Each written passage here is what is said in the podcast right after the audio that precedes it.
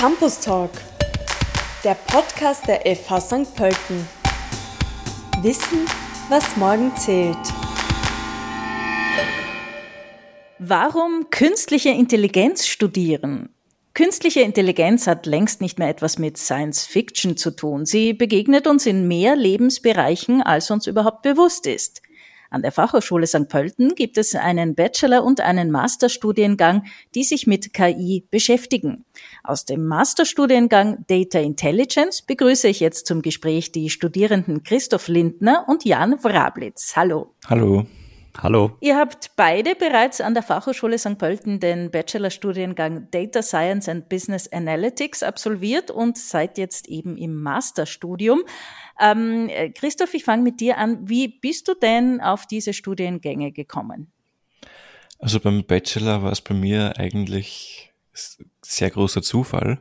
Ähm, ich habe davor eineinhalb Jahre Informatik und Chemie studiert und habe dann aber gemerkt, das ist nichts für mich und bin dann zufällig auf den Data Science Studiengang gestoßen und habe mich dann eben beworben und habe seitdem nichts bereut. Ja, wunderbar. Es ist ein bisschen praktischer orientiert auch an der Fachhochschule. Kann man gleich mehr damit anfangen. Genau, also es ist viel praktischer an der FH als an der Uni und was mir auch sehr gut gefällt, ist die Gruppengröße. Also wir sind mit circa 25 bis 30 Leuten gestartet und das ist dann eine ganz andere Atmosphäre, als wenn man mit 400 Leuten im voll über, ähm, überfüllten Hörsaal sitzt. Jan, wie war das bei dir? Wie bist du auf den Studiengang gekommen? Zunächst der Bachelor. Ja, lustigerweise sehr ähnlich wie beim Christoph. Habe ich auch unerfolgreich Chemie studiert davor. Bin dann auch äh, eher frustriert gewesen mit, wie groß die Größen sind, in denen dann unterrichtet wird und wie unpersönlich das Ganze ist. Und ich bin auch mehr oder weniger per Zufall auf den Bachelorstudiengang gekommen. Für mich war es unter anderem so, dass ich da aus der Nähe komme und für mich war das halt sehr praktisch auch erreichbar. Und die Themen waren auch recht interessant. Unter anderem, weil auch Statistik eins der interessanteren Themen aus dem vorigen Studium waren.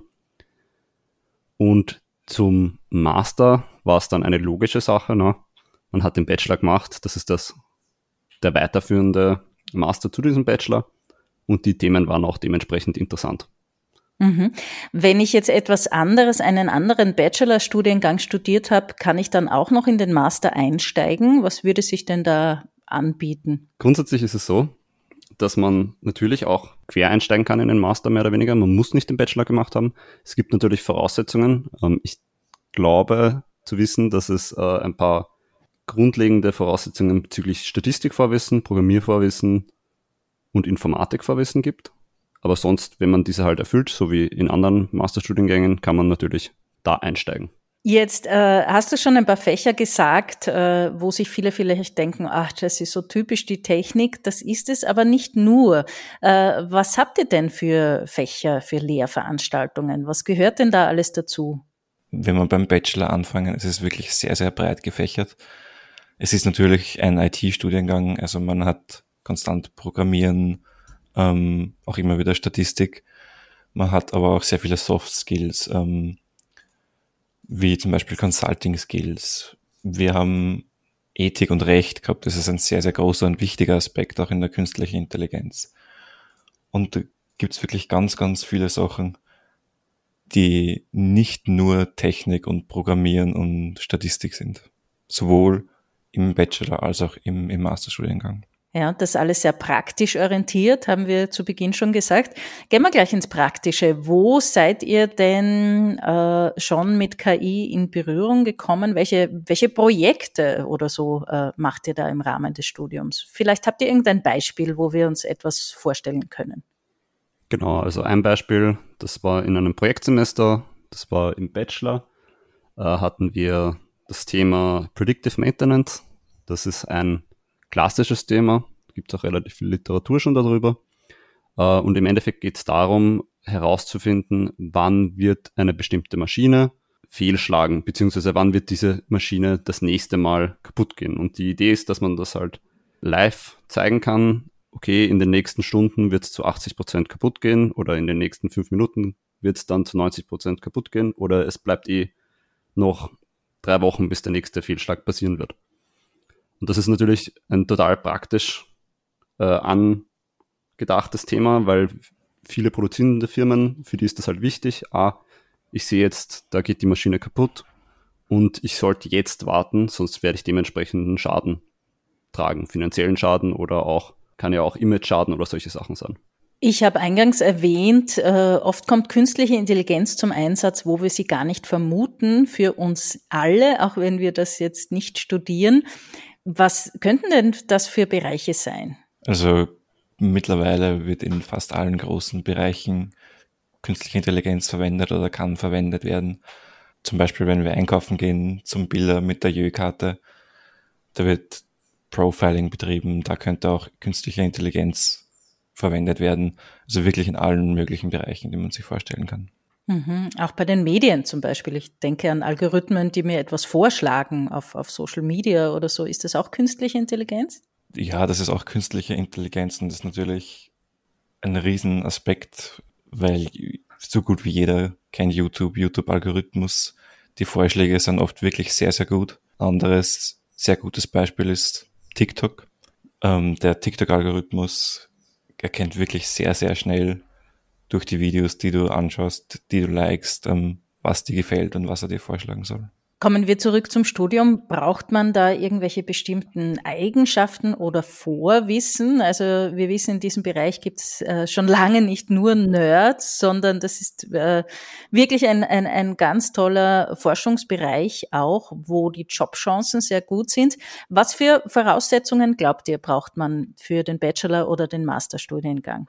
Für den Bachelorstudiengang Wissensvoraussetzungen gibt es natürlich keine, außer natürlich, dass man äh, die Matura hat oder eine Studiengangsberechtigungsprüfung hinter sich hat. Eigenschaften, die man natürlich mitnehmen und mitbringen sollte. Äh, einerseits ist eine sehr hohe Frustresistenz. ähm, das ist, finde ich, etwas, was in dem Studiengang besonders stark ist. Viele Sachen funktionieren halt einfach nicht auf Anhieb. Man muss sich reinfuchsen, man muss die Zeit investieren und man muss vor allem mit Fehlschlägen leben können. Viele Sachen gehen halt nicht, viele Sachen sind sehr unerforscht auch noch man bewegt sich hier in einem Cutting-Edge-Bereich. Das heißt, die Sachen sind neu. Es gibt halt oft auch noch keine definierten Richtlinien und man muss halt da flexibel bleiben. Als klassischer Nerd würde ich hier sogar das Profil nicht bezeichnen, weil man muss in der Lage sein, mit Stakeholdern zu reden, also mit, man muss in der Chefetage dann sagen können, was Sache ist, man muss denen nicht technisch affinen Leuten auch das rüberbringen können, man muss mit denen reden können, so dass sie sich erstens nicht irgendwie beleidigt fühlen und dass sie natürlich auch verstehen, was man ihnen äh, hier erzählen will. Also ich kann dem Jan da nur zustimmen. Ähm, deswegen gibt es auch bei uns im Studiengang so viele Soft Skills. Es ist nämlich sehr, sehr wichtig, ähm, zum Beispiel auch in der Produktion, der Austausch mit den Domain-Experten, also mit den Experten aus der Produktion selbst, die wirklich wissen, wie es abgeht und was abgeht in der Produktion. Und da ist auch sehr, sehr wichtig, dass man ihnen klar macht, dass künstliche Intelligenz nicht da ist, um sie zu ersetzen, sondern um sie zu unterstützen. Weil sehr viele Leute, die schon länger in einem Betrieb arbeiten, 10, 20 Jahre, und sie nicht mit dem Thema so gut auskennen, die haben sehr große Angst, dass die künstliche Intelligenz alle Jobs ersetzen wird. Und das ist natürlich nicht das Ziel. Das Ziel ist, diese Jobs unterstützen und diese repetitiven Aufgaben ihnen abzunehmen, damit sie eben mehr Zeit haben, um sich auf andere Aufgaben zu konzentrieren. Und ihr habt wahrscheinlich auch weibliche Kolleginnen im Studiengang, oder? Ja, wir sind zwar leider nicht so divers, wie man sich erhoffen würde manchmal, aber dennoch gibt es auch Frauen, die sich den Data Science Beruf aneignen wollen und auch mit sehr großen Erfolgen dann beitragen können. Das klingt schon mal gut. Die Jobchancen, habe ich schon mal erwähnt, sind ja wirklich, wirklich sehr gut. ExpertInnen im Bereich künstliche Intelligenz und Data Science werden dringend gesucht. In welchen Bereichen zum Beispiel kann man da arbeiten? Gibt es so einen typischen Job oder ist das sehr vielfältig? Also es ist ein extrem vielfältiger Bereich. Wie bereits vorher erwähnt, ähm, man kann in wirklich allen Bereichen künstliche Intelligenz anwenden. In der Produktion, in der Medizin, in der Forstwirtschaft, Landwirtschaft, ähm, im Einkauf. Also wirklich in allen Bereichen, die man sich vorstellen kann. Und wir haben auch im Bachelor Vertiefungen gehabt ab dem dritten Semester. Wir haben zur Auswahl gehabt zum Beispiel Produktion, Marketing, Medizin und es ist wirklich in sehr, sehr vielen Bereichen vertreten und es wird auch immer mehr und wird nicht weniger werden. Jetzt haben wir viele verschiedene Jobmöglichkeiten gehört. Was wollt ihr denn mal machen nach dem Abschluss? Also ich war in der Vertiefung Produktion im Bachelor und seit meinem ersten Berufspraktikum, seit dem dritten Semester, bin ich auch immer wieder bei der Föstalpine High Performance Metals in Wien und habe da bei einigen Projekten schon mitgeholfen und werde auch jetzt im Sommer beziehungsweise ab September neben dem Studiengang weiter dort arbeiten. Jan, wie schaut's bei dir aus? Ja, bei mir ist das sehr ähnlich wie beim Christoph.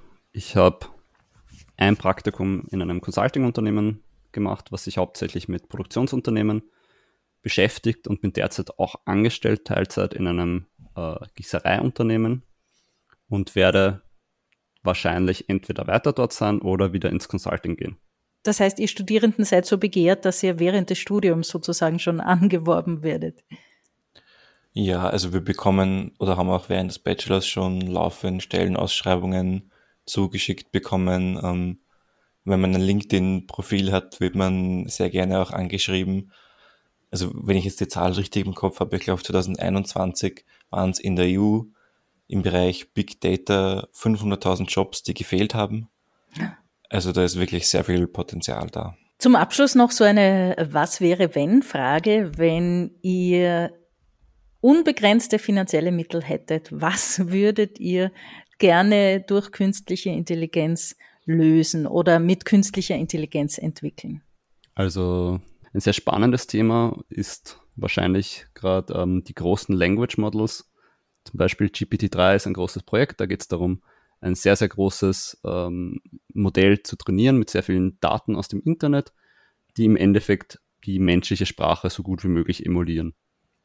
Und wir sehen hier sehr spannende Sachen, wie nur durch das Lernen der menschlichen Sprache konnte auch das ähm, grundlegende mathematische Konzepte gelernt werden. Das Ziel war nur einen Roboter zu bauen, der reden kann am Ende des Tages oder mit dem man reden kann. Und das Ergebnis war, wenn man ihn gefragt hat, hey, was ist ein 2 plus 2, konnte auch der das ausrechnen oder was ist 400 durch 35. Was nie das Ziel war. Und jetzt ist die Frage, was passiert, wenn man das noch größer macht? Und natürlich, man merkt, also es gab hier schon drei Projekte, die genau das immer wieder gefragt haben. Und auch das dritte Projekt sieht man immer noch, dass es eine Verbesserung gibt, nur durchs Größer machen. Es ist natürlich die Frage, was passiert, wenn man es noch größer macht.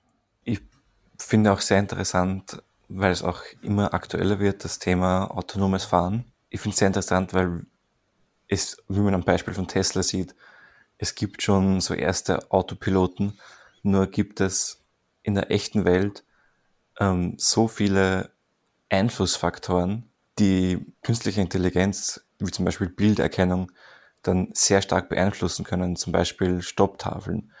Es gibt ein Beispiel an den Stopptafeln, ein Modell, das Stopptafeln zu 99 Prozent erkennen kann.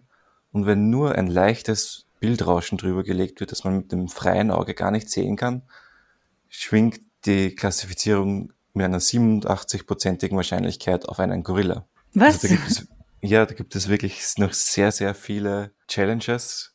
Das heißt, das heißt, statt der Stopptafel erscheint ein Gorilla? Oder ich habe es jetzt nicht ganz verstanden. Ne, das Auto erkennt statt der Stopptafel einen Gorilla. Ach. Was natürlich sehr gefährlich ist, weil wenn das Auto auf einmal keine Stopptafel mehr erkennen kann, dann passieren natürlich sehr viele Unfälle. Und da gibt es eben noch sehr viele große Challenges, die ich sehr interessant finde. Wir haben ja zum Beispiel auch in eurem Department humanoide Roboter, an denen ihr üben könnt, also die wirklich ausschauen so wie Menschen. Und die Studiengangsleiterin hat immer gesagt, sie wünscht sich, dass die mal abfangen spielen auf den Gängen der Fachhochschule. Na, dann hoffen wir, dass wir mit diesem Podcast auch noch viele Menschen motivieren können. Äh, Einreichfristen gibt es noch für diverse Studiengänge. Wir haben heute behandelt äh, künstliche Intelligenz studieren, zum Beispiel im Bachelor Studiengang Data Science and Business Analytics oder im Masterstudiengang Data Intelligence an der Fachhochschule St. Pölten. Dann sage ich herzlichen Dank für meine Gesprächspartner, die Studierenden Christoph Lindner und Jan Wrablitz. Danke fürs Gespräch. Dankeschön. Danke.